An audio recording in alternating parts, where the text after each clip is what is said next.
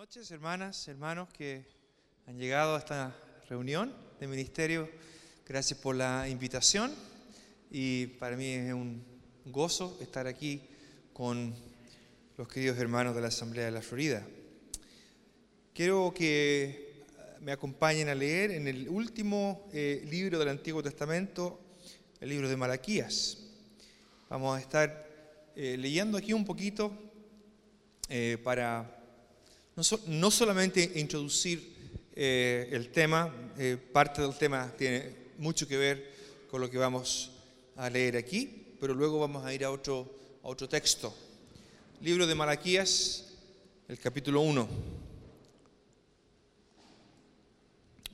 Para refrescar la memoria solamente, el libro de eh, Malaquías forma parte del el grupo llamado Los Doce se conoce a veces como los profetas menores, em, pero en la tradición bíblica y en eh, la tradición hebrea se conoce como los doce.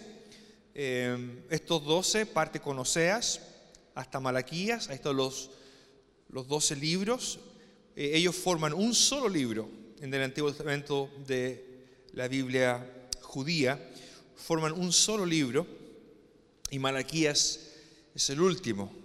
Malaquías pertenece a un subgrupo eh, llamado los profetas post-exílicos, son los profetas que ministran después del exilio. Si ustedes recuerdan la historia de Israel, el reino se divide, reino del norte, reino del sur. El reino del norte es invadido primero eh, por los asirios y luego unos 100 años más tarde, más o menos, un poquito más, el reino del sur es invadido por los eh, babilonios y llevados al exilio. Entre algunos de los personajes de eh, renombre que podemos recordar que fueron al exilio, estaba Daniel, por ejemplo, Ezequiel, que también fue al exilio. Luego de un periodo de más o menos 70 años, eh, hay un grupo que regresa a Judá. El templo comienza a reconstruirse. Eh, hay algunos problemas ahí. El pueblo se desanima en el camino. Y entonces Dios envía a dos profetas, el profeta Ageo y al profeta Zacarías.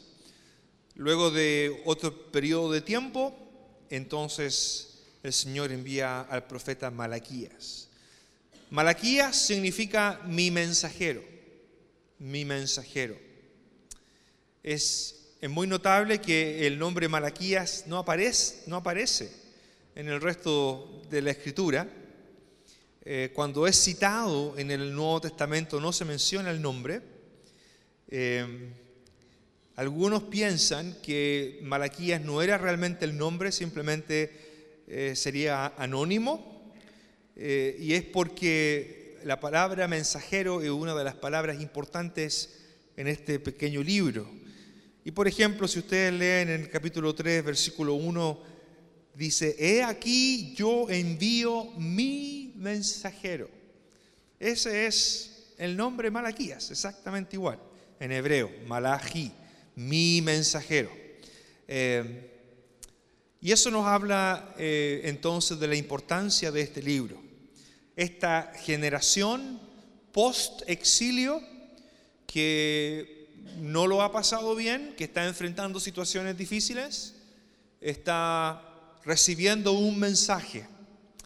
Eh, el último mensaje por parte de un profeta hasta que llegue después Juan el Bautista. El mensaje tiene que ver con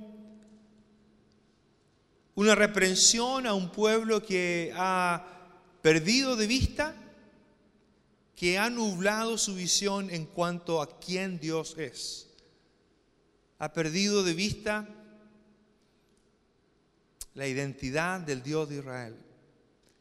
Y Dios va a denunciar aquella falta del pueblo que se va a ser evidente en lo que ellos le ofrecen, como vamos a leer ahora. Pero no solamente se hace evidente en lo que ellos ofrecen al Señor. Si ustedes, y seguimos leyendo el libro, se va a hacer también evidente en la manera en que el pueblo está actuando el uno con el otro. Diríamos en el aspecto horizontal, en el aspecto ético, están fallando también. Una cosa lleva a la otra. Vamos a leer entonces aquí en este libro del profeta Malaquías. Voy a leer solamente desde el versículo 6 por el tiempo. En adelante dice, el Hijo honra al Padre y el siervo a su Señor.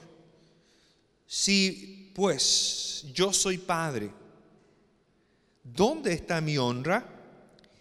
Y si soy Señor, la palabra honra también puede traducirse como honor. ¿Dónde está mi honor?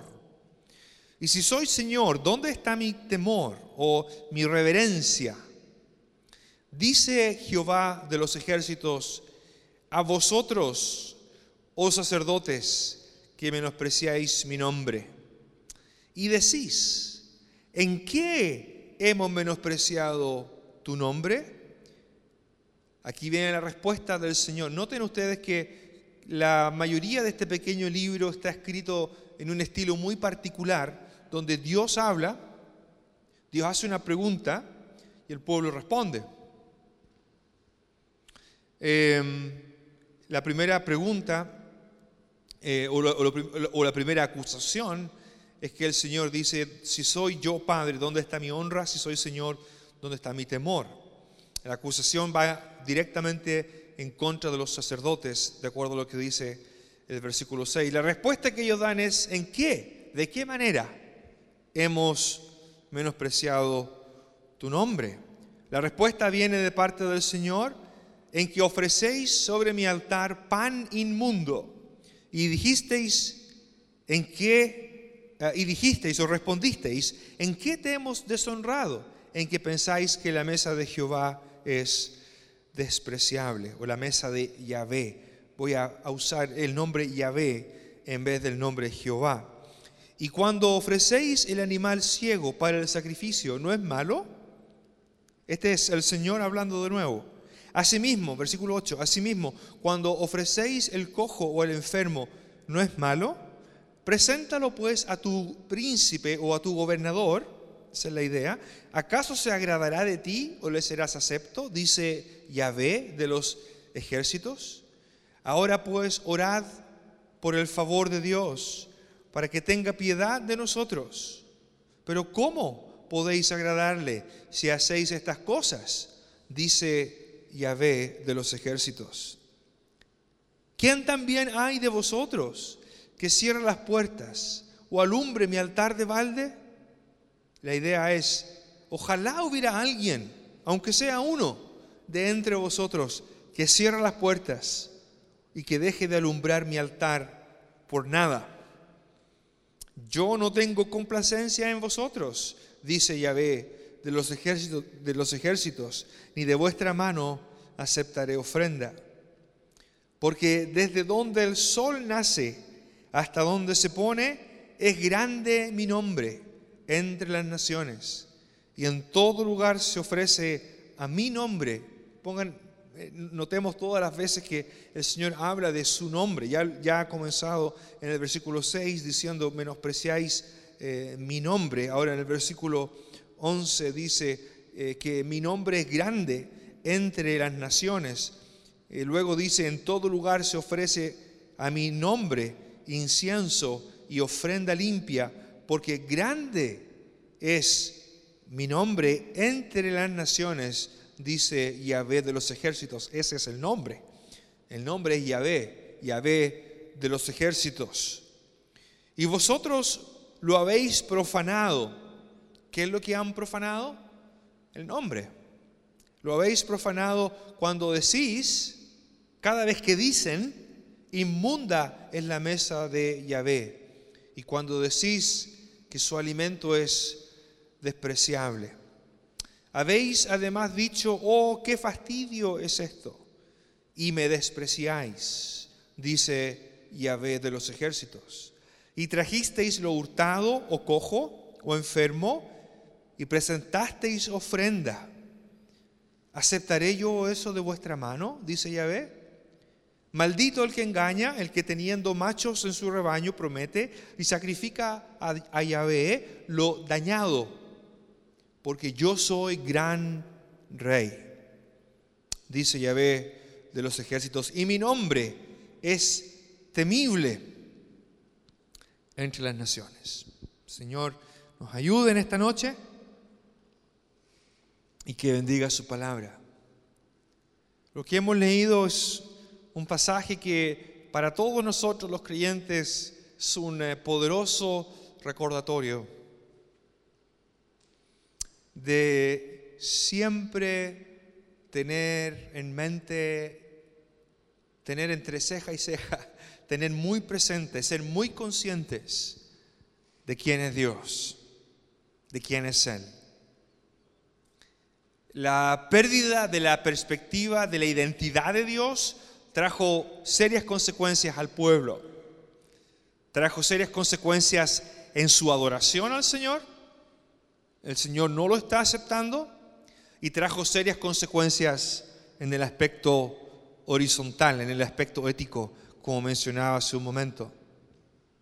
El nombre que es grande y que el Señor menciona aquí varias 24 veces la frase Yahvé de los ejércitos o Jehová de los ejércitos. Yo prefiero el, nombre Yahvé, pero ahora no, lo voy a explicar por el tiempo, pero es, más probablemente eh, la lectura más correcta del nombre del Señor, del nombre sagrado del Señor, Yahvé de los ejércitos. 24 veces aparece esta expresión en este libro. Es muy llamativo que aparezca tantas veces este nombre. Es proporcionalmente muy alto. La, frase, el nombre Yahvé de los ejércitos aparece más de, 200, más de 250 veces en el Antiguo Testamento, repartida, repartido en diferentes lugares del Antiguo Testamento, pero la primera, eh, pero es en este libro donde la proporción es tan alta. Y es un nombre que habla no solo de que, que identifica al Señor, sino que habla también de de quién es Él, de, su capacidad. Yahvé de los ejércitos es un nombre que fue traducido al español en otros lugares como el omnipotente. Yahvé de los ejércitos habla de aquel Dios que tiene la capacidad de sostener todas las cosas en su mano, que es capaz de utilizarlas, es capaz de usarlas de acuerdo a los planes que Él tenga de acuerdo a sus propósitos. Es el Dios que tiene infinitos recursos. Es el Señor de los ejércitos. Pero también en, el libro de Malaquías hay por lo menos cuatro referencias, cuatro maneras de entender de qué manera este nombre se aplica en relación con su pueblo. Por ejemplo, en el versículo 6 leímos que Dios se identifica a sí mismo como Padre. Si yo soy Padre y además se identifica como alguien que es Señor, si yo soy Señor. Ahora en el, eh, también en el versículo, en el capítulo 2 y en el versículo 10 aparece la misma figura. No tenemos todos nosotros un mismo Padre, no nos ha creado un mismo Dios. Yahvé de los ejércitos entonces se describe a sí mismo como Padre, como Señor, como Creador, pero también se describe como Gran Rey, que es la frase que aparece en el versículo 14. Y es en esa frase en la cual nos vamos a concentrar el resto de la reunión. Solo una de las cuatro. Todas ellas están muy entrelazadas, muy relacionadas entre sí. ¿Por qué es importante tener en cuenta estas cuatro descripciones de Yahvé de los ejércitos? Porque nos ayuda a entender, por una parte, la identidad del Señor, en qué aspecto, qué aspecto de su identidad está siendo pasada a llevar. Como padre, en el versículo 6, Él no está recibiendo el honor que un padre debía recibir. Estamos hablando de un libro que se compuso en el siglo V antes del nacimiento del Señor. Y en esos tiempos, al igual que hoy día, aunque no sé quizá un, un poco menos. La relación padre-hijo. Lo primero que venía, incluso antes que el amor, lo primero que venía era el honor. Lo primero que un hijo debía hacer hacia su padre en el mundo del antiguo oriente era honrar a su padre. Y de hecho eso está en los mandamientos que el Señor dio, ¿verdad? Honra a tu padre y a tu madre. Estaba ahí. Pero no solamente en Israel, era, algo que, permeaba todas las culturas, incluso los, los vecinos de Israel, las culturas circundantes del pueblo de Israel, también consideraban una grave ofensa de las más altas que un hijo no honrara a su padre. Así es como el Señor comienza, diciendo que Él no está recibiendo la honra. Él es padre, dice, pero ¿dónde está el honor que Él merece? Y um, luego comienza a describir qué es lo que está pasando. Lo que está pasando es que están trayendo, primero, bueno, lo que se está menospreciando es su nombre. ¿De qué manera? Al, traer pan inmundo, dice el versículo 7, pan inmundo para la ofrenda, eh, en el 7 también dice que piensan, lo que ellos piensan, el concepto que tienen del altar es que es despreciable, la mesa del Señor es despreciable. En el 8 se habla de que se trae al animal ciego para el sacrificio, se trae al animal cojo o se trae al enfermo. En el versículo 8 el Señor dice que ellos no se atreverían a ofrecer, ni siquiera a su gobernador, se atreverían a ofrecer un regalo de esa calidad. Pero ellos lo están haciendo. Parece que no se han dado cuenta. Parece que no son conscientes de la ofensa en la que están cayendo. Al traer y al ofrecer al Señor lo que están ofreciendo. El Señor dice que ellos no ofrecerían eso ni siquiera a su gobernador. Las palabras aún son más fuertes. En el versículo 9, cuando dice que se ore por el favor de Dios, Dios no está contento con ellos. En el 9 al final dice, ¿cómo podéis agradarle? En el 10 a la mitad dice, yo no tengo complacencia en vosotros. La acusación es tan seria que en el versículo 10 el Señor expresa un deseo. Ojalá hubiera alguien que cierre las puertas. Ojalá hubiera alguien entre ustedes aquí entre los sacerdotes a quienes el Señor está acusando por medio del profeta. Ojalá hubiera alguien que cerrara las puertas y dejaran de encender el altar eh, de balde por nada. En otras palabras, lo que ellos estaban ofreciendo se, estaba, se había convertido en un, una repetición de un ritual que no estaba agradando al Señor. ¿Cómo se llega a ese punto?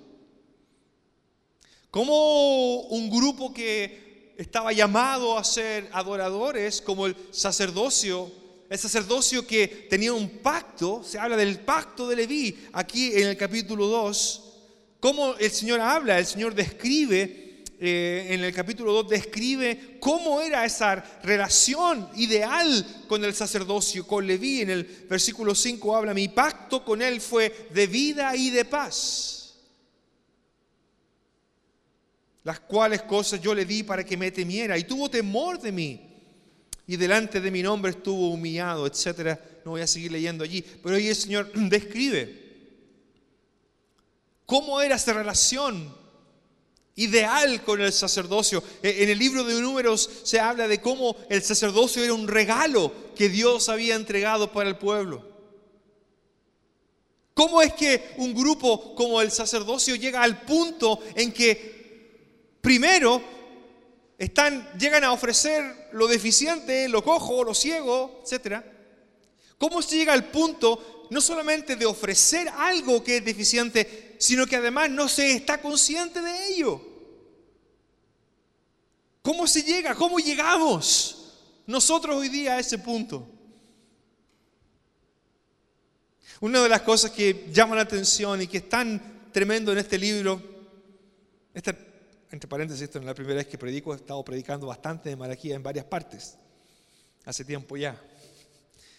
he estado trabajando en este pequeño librito, que es pequeñito en, eh, en, cantidad de palabras, a lo mejor, pero es muy contundente, muy, muy fuerte, muy poderoso.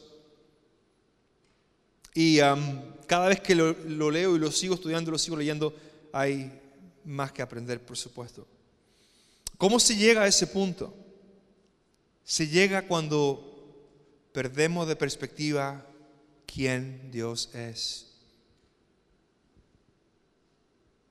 Cuando dejamos de asombrarnos ante su grandeza. Cuando dejamos de maravillarnos y, quedar sin habla. Hoy día todo el mundo habló de qué? ¿Cuál era el tema de hoy? El eclipse. Y eh, el, todo el mundo, por decir de una manera, andaba hablando del eclipse, ese era el tema. Y todos se maravillaban de esto. Y, ciertamente es maravilloso, es extraordinario. Y eso es solamente una pequeña, minúscula muestra del inmenso poder de Dios. Pero nadie habló de Dios. De todos los programas de radio venía conduciendo acá desde Rancagua y no sé cuántas radios pasé en el dial mientras venía escuchando y no sé, la mayoría hablaba del eclipse, pues nadie habló de Dios. Puede ser que a nosotros nos pase lo mismo también, que perdamos de vista, que perdamos la perspectiva, que perdamos el norte en cuanto a la identidad de Dios. Dios habla de sí mismo entonces como, como un padre que no está recibiendo el honor que merece recibir. En el versículo 11 el Señor habla de que mientras que el sacerdocio está fallando en el culto de adoración a Dios. Otras naciones en otros lugares están ofreciendo una ofrenda limpia. Otros parece que están más conscientes que ellos de quién es Dios. Otros, que no son los levitas, que no son los israelitas, otros donde desde donde el sol nace hasta donde se pone. Es grande mi nombre entre las naciones y en todo lugar se ofrece a mi nombre incienso y ofrenda limpia porque, ah, porque grande es mi nombre. Otros son capaces de darse cuenta quién Dios es, pero no su pueblo, no el sacerdocio. En el versículo 14 está la frase a la cual quería llegar. Maldito el que engaña, que teniendo macho en su rebaño promete y sacrifica a Yahvé lo dañado. No solamente se está ofreciendo el, eh, el, ciego, el cojo o el enfermo. En el versículo 13 se habla de traer lo hurtado. ya ni siquiera es de uno, ¿eh? ya ahora es robado. Voy a robar para ofrecer. Y en el versículo 14 ya no es robado, sino que ahora se habla de engaño. Maldito el que engaña, que teniendo machos en su rebaño promete y sacrifica a Yahvé lo dañado. Maldito el que dice, no, si ahora este sábado, porque vamos a suponer que llevaba la ofrenda el sábado, o cualquier día de la semana, o el día que correspondía llevar una ofrenda, y dice, ahora sí, ahora sí que sí le voy a llevar al Señor este macho cabrío gordito, se lo voy a llevar. Y, hacía un compromiso. Y al momento de ir, tomaba lo dañado. ¿Por qué? ¿Por qué es tan serio? En el versículo 14, porque yo soy gran rey.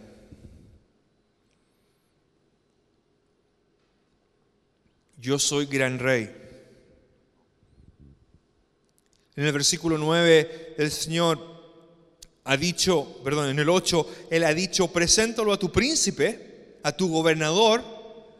Ni siquiera es el, emperador eh, Israel o Judá, en este caso Judá todavía está bajo el imperio persa. El emperador puede ser que haya sido Jerjes en este tiempo. Y um, Ellos no tenían rey, el emperador que estaba allá en Persia, y lo que ellos tenían era un gobernador, por supuesto de rango más bajo que el emperador. Y, el Señor dice, a ustedes no le ofrecerían al gobernador esto, ¿verdad? Que me traen a mí. Menos se lo ofrecerían al emperador. Pero el Señor dice, yo soy gran rey. Y interesantemente, justamente el emperador Jerjes, si uno revisa la literatura de estos pueblos, en este caso el pueblo persa, lo que los reyes escribían de sí mismos, porque a estos reyes les fascinaba escribir de ellos mismos. Escribían y escribían crónicas acerca de ellos y después las leían. Y habían otras razones por las cuales hacían, pero se escribían mucho acerca de ellos. Y en uno de esos escritos, el emperador Jerjes habla de sí mismo y se refiere a sí mismo como gran rey. Él se llama a sí mismo gran rey. En el capítulo 36 de Isaías, donde tenemos el relato de la invasión de los asirios en los días del rey Ezequías, se habla de que el rey asirio, mucho antes de Malaquías, también se llama a sí mismo gran rey. Así, así se llamaban estos reyes se autodenominaban como gran rey. Pero el Señor dice, yo soy gran rey. Yo soy gran rey. Superior a tu príncipe, superior a tu gobernador, superior incluso a tu emperador. Lo notable de esta frase, gran rey, es que se aplica solamente otras dos veces o tres. hay una palabra que es diferente, pero la misma idea. Pero la, misma frase, gran rey, solamente se aplica otras dos veces al Señor. Y eso está en el libro de los Salmos. Y ahí vamos a ir ahora a uno de ellos solamente porque el tiempo avanza. Salmo 47. Y luego, al cerrar, vamos a volver a Malaquías. El Salmo 47 pertenece a un grupo de salmos que se han llamado salmos de entronamiento o de entronización. Los salmos de entronización son los salmos 93, 95 al 99 y el 47. Si usted quiere leer esos salmos, los puede anotar, salmos 93 y luego desde el 95 al 99. Todos esos salmos han sido llamados salmos de entronización y tienen en común todos ellos que su propósito es llamar a las naciones, invitar a las naciones, a los pueblos, a sumarse en aclamación al Señor que es Rey. En el Salmo 47 así es como comienza, pueblos todos. Entre paréntesis, alguien se preguntará, ¿por qué este salmo parece que está tan lejos de los otros, donde están los, el grupito de los salmos de entronización? Una posibilidad, porque los salmos, los salmos no están puestos aquí al azar, fueron ordenados de una manera eh, que hacía sentido de acuerdo a la intención de, aquellos, de aquellas personas que pusieron, que juntaron todos los salmos. Salmo 47 pertenece al libro segundo. Acuérdense que el libro de los salmos se divide en cinco libros. El, el libro segundo parte en el Salmo 42. Muchos de estos salmos tienen que ver con lamento y tienen que ver con David. Pero este salmo y el anterior y el siguiente tienen en común de que están recordando al pueblo de que a pesar de que David es el rey que el Señor ha designado conforme a su corazón y con quien Dios hace un pacto, el verdadero rey y el verdadero soberano es el Señor. El Salmo 47 parece ser una, una especie de continuación o de respuesta a lo que el 46 está terminando. En el versículo 10 dice, estad quietos y conoced que yo soy Dios. Seré exaltado entre las naciones, enaltecido seré en la tierra. Entonces el Salmo 47 va a continuar o a desarrollar. ¿Qué significa? Que Dios sea exaltado entre las naciones. Versículo 1 dice, pueblos todos, batid las manos.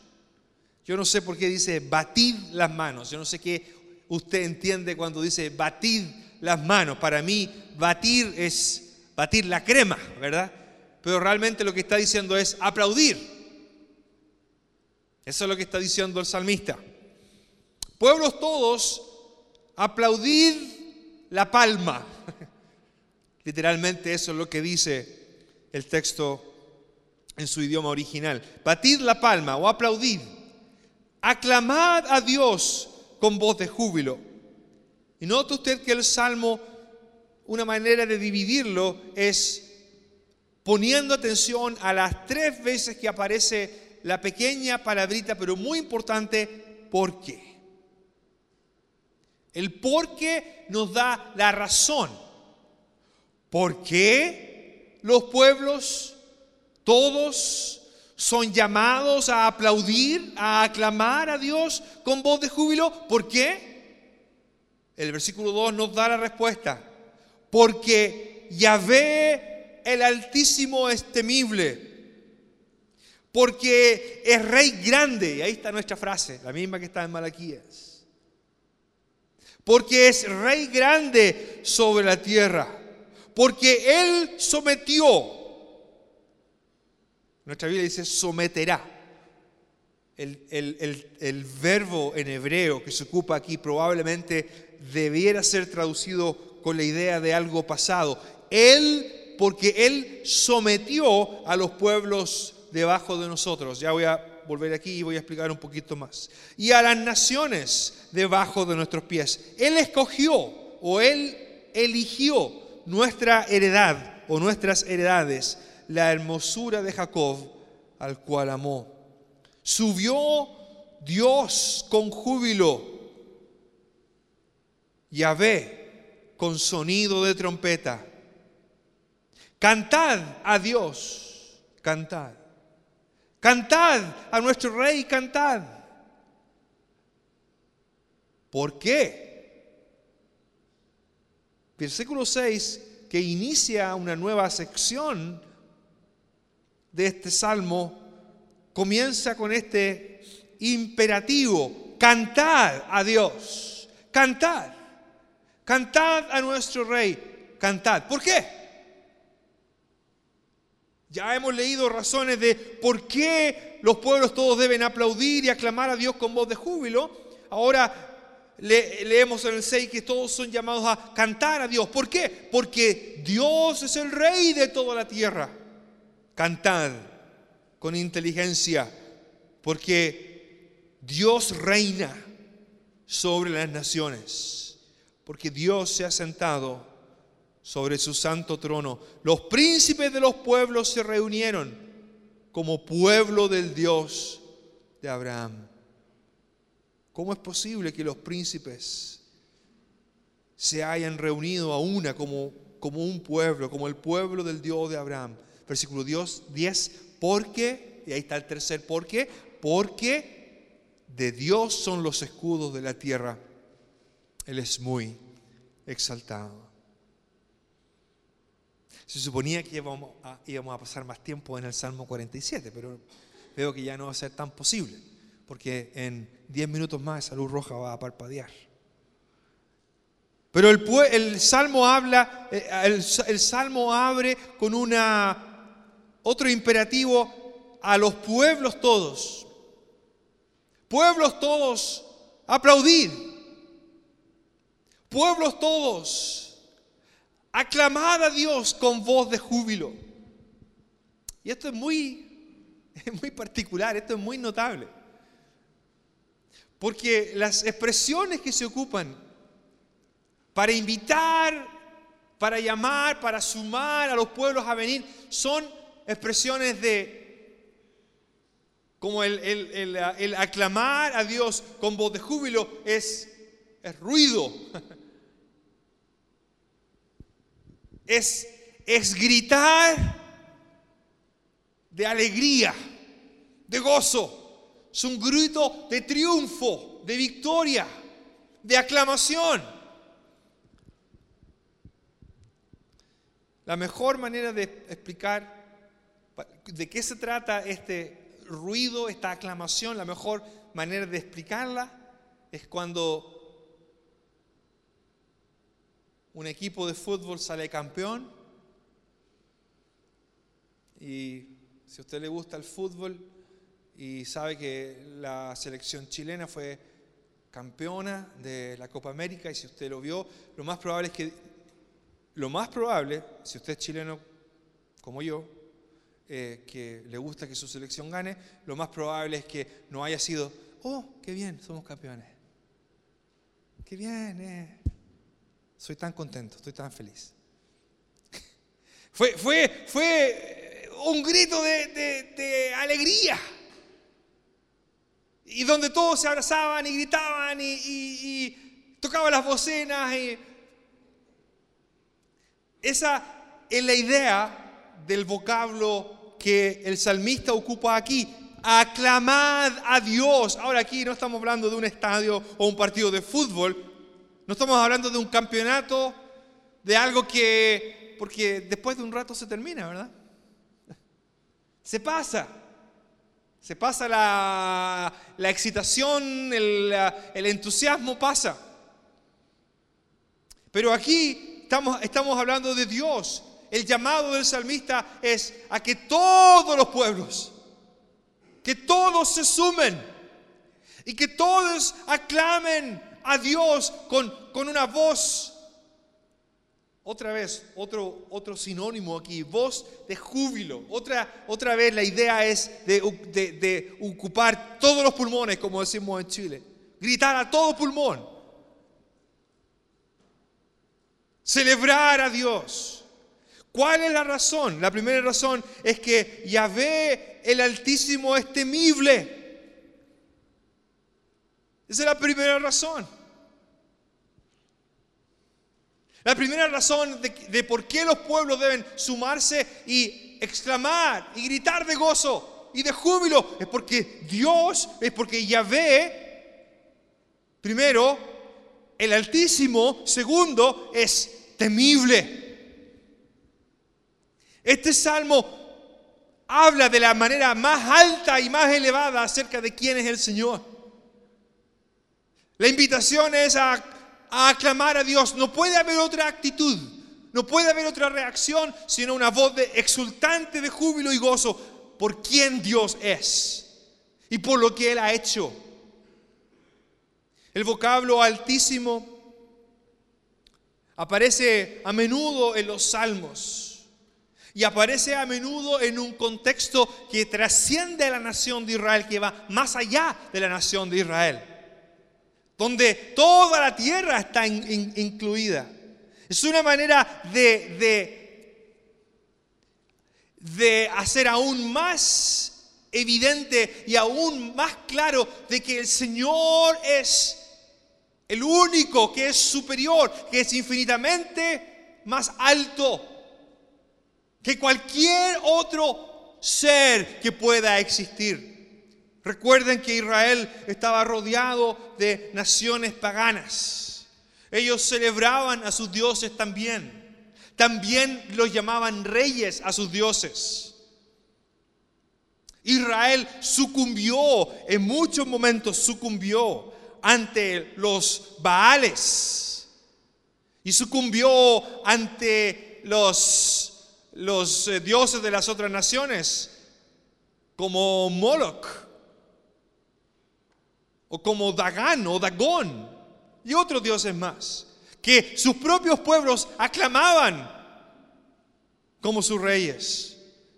Este salmo está diciendo, nosotros sabemos que obviamente hay un solo Dios, ¿verdad? Pero si me permite hacer una aplicación aquí.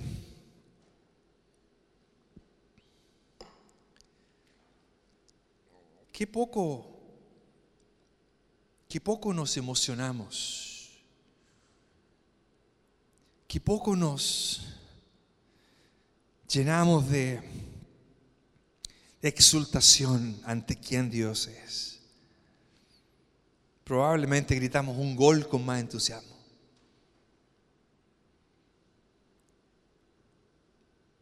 Hasta cierto punto podríamos pensar de que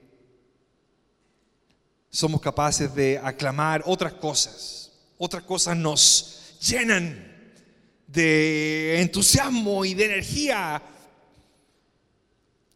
más que Dios mismo. El salmista dice que la razón es que el Altísimo, Yahvé, el Altísimo, es temible. El vocablo temible se traduce en otras partes como también terrible, aunque no me gusta esa traducción, pero la idea es alguien que por lo que hace y lo que es capaz de hacer, inspira temor. El vocablo aparece en eh, Éxodo 15, 11. Y si usted recuerda Éxodo 15, 11, en la salida, el pueblo ha salido, el pueblo ha cruzado el Mar Rojo. Y, y ese cántico de Moisés lo que hace es exaltar, Salmo 15, 11. Se me olvida que lo pueden ver aquí. ¿Quién como tú, oh Yahvé, entre los dioses? ¿Se fija? ¿Por qué ponen entre los dioses? Bueno, en el contexto, acuérdense que los egipcios tenían ¿cuántos dioses? Todo esto. Incluyendo a Faraón. Faraón se consideraba a sí mismo una deidad, se consideraba un dios. Las plagas, las diez plagas, prácticamente atacan alguna de las deidades egipcias, si es que no todas. Cada plaga de alguna manera representa un ataque a un dios, el sol, el agua, los animales, etcétera, las ranas, todo eso, el río Nilo, eran deidades para ellos. Cada una de esas, entre comillas, deidades sucumben ante el poder incontrarrestable del Señor. Y no solamente eso, sino que cuando llegan al Mar Rojo y deben cruzar y el pueblo dice, bueno, nos trajiste aquí para morir. Y el Señor dice, no, no, no, no, no. Estad quietos y ved la salvación que el Señor les va a traer hoy día. Y el Señor abre el mar y el pueblo cruza y el pueblo canta y dice, ¿quién como tú? Oh Señor, oh Yahvé, entre los dioses. ¿Quién como tú? ¿Cuál es, la, respuesta a esa, a esa pregunta? Eso se llama una pregunta retórica. ¿Quién como tú? Nadie. ¿Quién como tú? ¿O Yahvé entre los dioses? Ninguno. Nadie. ¿Quién como tú? Magnífico en santidad? Nadie. Terrible, ahí está nuestra palabra. Terrible en maravillosas hazañas. Terrible, temible, alguien que inspira por lo que hace, es tan grande, es tan poderoso, es todopoderoso, no tiene restricciones. No tiene restricción en cuanto al tiempo, no tiene restricción en cuanto a las condiciones climáticas, no tiene condiciones en cuanto a las leyes de la naturaleza, porque Él lo creó. Él lo dispone en su mano. No necesita de la ayuda de nadie. No necesita del consejo de nadie. Por eso es temible. Por eso es que la reacción de aquellos que le empiezan a conocer, empiezan a darse cuenta con quién estamos tratando. No puede ser otra sino adoración. No puede ser otra sino exclamación de gozo. Saber que ese Dios todopoderoso no está en contra mía, sino a favor mío.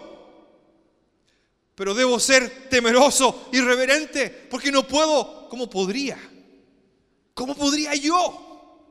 Y ese es el problema en Malaquías. ¿Cómo podríamos nosotros acercarnos a ese Dios que es el gran rey, que es Yahvé el Altísimo, aquel que es temible? ¿Cómo? ¿Cómo podemos acercarnos a Él ofreciéndole lo que le estamos ofreciendo? De ahí que la crítica en Malaquías es tan seria. Y esa crítica es real, hermanos, no, no solamente para una congregación como la que está aquí en la Florida, es real, es latente para mí primero y para todo creyente en el día de hoy. El llamado del Salmo 47 es a aclamar a Dios con una tremenda, tremenda voz de júbilo porque Él es el Altísimo, porque Él es temible, porque Él es Rey grande sobre toda la tierra. Noten ustedes que la expresión Rey grande es paralela a Jehová el Altísimo, en la misma persona. Porque Yahvé el Altísimo es temible, porque es Rey grande sobre la tierra. Él ha sometido a los pueblos debajo de nosotros y a las naciones debajo de nuestros pies. El, versículo 3 tiene, tiene, lo, lo podemos entender históricamente, pero también lo podemos ver escatológicamente. No sé si han escuchado la palabra escatológica, significa con lo que tiene que ver en el futuro. Históricamente, probablemente es una referencia primero a cómo el pueblo cruza, el pueblo sale pero no solamente eso, una vez que pasan esos 40 años, Israel entra y toma posesión de la tierra de Canaán. El Señor, eh, eh, el Señor somete, subyuga a aquellos pueblos. Históricamente, probablemente el texto mira hacia ese evento histórico. Las naciones debajo de nuestros pies. Me parece que hay un relato en el libro de Josué donde Josué pone el pie sobre la cabeza de unos reyes. Eso era típico de un rey que conquistaba. Pero también mira hacia adelante, porque uno de los aspectos relevantes de este salmo es que sigue siendo verdad, es que Dios sigue siendo rey. Él sigue siendo rey. Él sigue siendo el gran rey. La expresión gran rey, exactamente la misma, aparece solo una vez en el Nuevo Testamento. Exactamente igual. Por supuesto, de, nuestro Señor se habla como el Rey de Reyes y Señor de Señores, el Rey glorioso. A propósito, el Salmo 24 habla del Rey de Gloria. Pero en Mateo 5 el Señor dice, está diciendo en el Sermón del Monte, no, no juréis, vuestro sí sea sí, vuestro no sea no. No juréis por eh, el cielo, porque es el trono de Dios. No juréis por la tierra, porque es el estrado de sus pies. Ni juréis por Jerusalén, porque es la ciudad del gran rey. Oh, Él es el gran rey. El gran rey que vino, pero que muere voluntariamente para salvarle a usted y salvarme a mí y que resucita el tercer día y que asciende al cielo y que va a volver. Y habrá el día y vendrá el día en que todas las naciones finalmente quedarán, sometidas bajo su autoridad. Esta historia que hoy día vivimos no es la última palabra de la historia. Puede parecer que a veces las cosas están fuera de control. Y puede ser desesperanzador ver que países sufren, naciones sufren por gobernantes malvados. Pero hermanos y hermanas, Dios siempre tiene la última palabra porque el Señor sigue siendo el gran rey. Y cada vez que venimos a adorar al Señor el, domingo por la mañana y cada día que nos levantamos y las 24 horas del día, Él sigue siendo el gran rey. Y merece de nosotros que le demos lo mejor. El versículo 5 habla de cómo Dios sube. Dios subió con júbilo. Jehová con sonido de trompeta. Es probable, ya me quedan tres minutos, eh, si puede buscar el, segundo de Samuel, segundo de Samuel 6, cuando el arca es traída a Jerusalén, algunos eruditos bíblicos piensan que este Salmo 47 era cantado eh, en alguna celebración que Israel tenía, donde el Señor era reproclamado, reconocido como rey. Quizás el arca era sacada y reintroducida o si era llevada a una batalla, como sucede en el libro de Samuel, y al retornar se cantaba, esa es una sugerencia, se cantaba este salmo. Pero lo que quería leer aquí es que la, la idea, para que usted se haga una idea visual, más o menos, de qué es lo que el salmista tiene en mente, usted puede leer el segundo de Samuel 6, cuando, eh, Samuel, eh, cuando David trae el arca de vuelta. En el versículo 13, y cuando los que llevaban el arca de Dios habían andado seis pasos, el sacrificio de un buey y un canero engordado, y David danzaba con toda su fuerza delante de Yahvé, y estaba David vestido con un efod de lino. Así David y toda la casa de, eh, de Israel conducían el arca de Yahvé con júbilo y sonido de trompeta. Note las, palabras júbilo y sonido de trompeta. Es exactamente la misma frase en el Salmo 47, 5. Subió Dios con júbilo, con sonido de trompeta. Es la misma frase, igual, igual, igual. Esa es la idea. La imagen entonces es de el Señor cual rey, el gran rey, rey sobre toda la tierra. Todas las naciones están finalmente subyugadas a su poder. Él es reconocido como el rey. Él es reconocido como aquel que se sienta sobre su santo trono. Él es muy exaltado, dice el Salmo 10 al final. El 6 hay otra invitación, cantad a Dios. Aquí la idea es más que cantar. La idea es hacer música. Yo sé que a veces no todos cantan como quisieran cantar, pero ese no es el punto aquí como alguien dijo una vez, yo, no, yo, yo, yo canto bien, lo que pasa es que se escucha mal. Puede ser. Pero aquí es más que cantar, es, es hacer música. Cantad, mire, cuatro, veces. Cantad a Dios, cantad, cantad a nuestro rey, cantad. ¿Por qué? Porque Dios es el rey de toda la tierra. Por, por eso. Y si volvemos, no vamos a ir ahora ya por el tiempo, pero cuando uno va al libro de Malaquías y el Señor dice, porque yo soy gran rey, una sugerencia es que al usar esa frase, el Señor les estaría recordando a esa generación de estos salmos. Y cómo estos salmos llaman a adorar al Señor, pero les recuerdan la grandeza de Él, que es temible, que es grande sobre toda la tierra, que es soberano sobre todas las naciones. Ellos perdieron de perspectiva quién es Dios. Perdieron de vista la incomparable persona del Señor. Y comenzaron a traer, comenzaron a traer lo defectuoso, lo malo, lo dañado, lo hurtado, lo prometido. Ojalá que no nos pase eso a nosotros.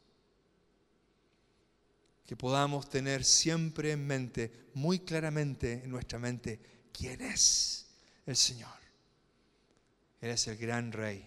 Nos faltó el Salmo 95, que es donde aparece de nuevo la frase gran rey, pero eso lo vamos a dejar para otra ocasión. Que el Señor bendiga su palabra.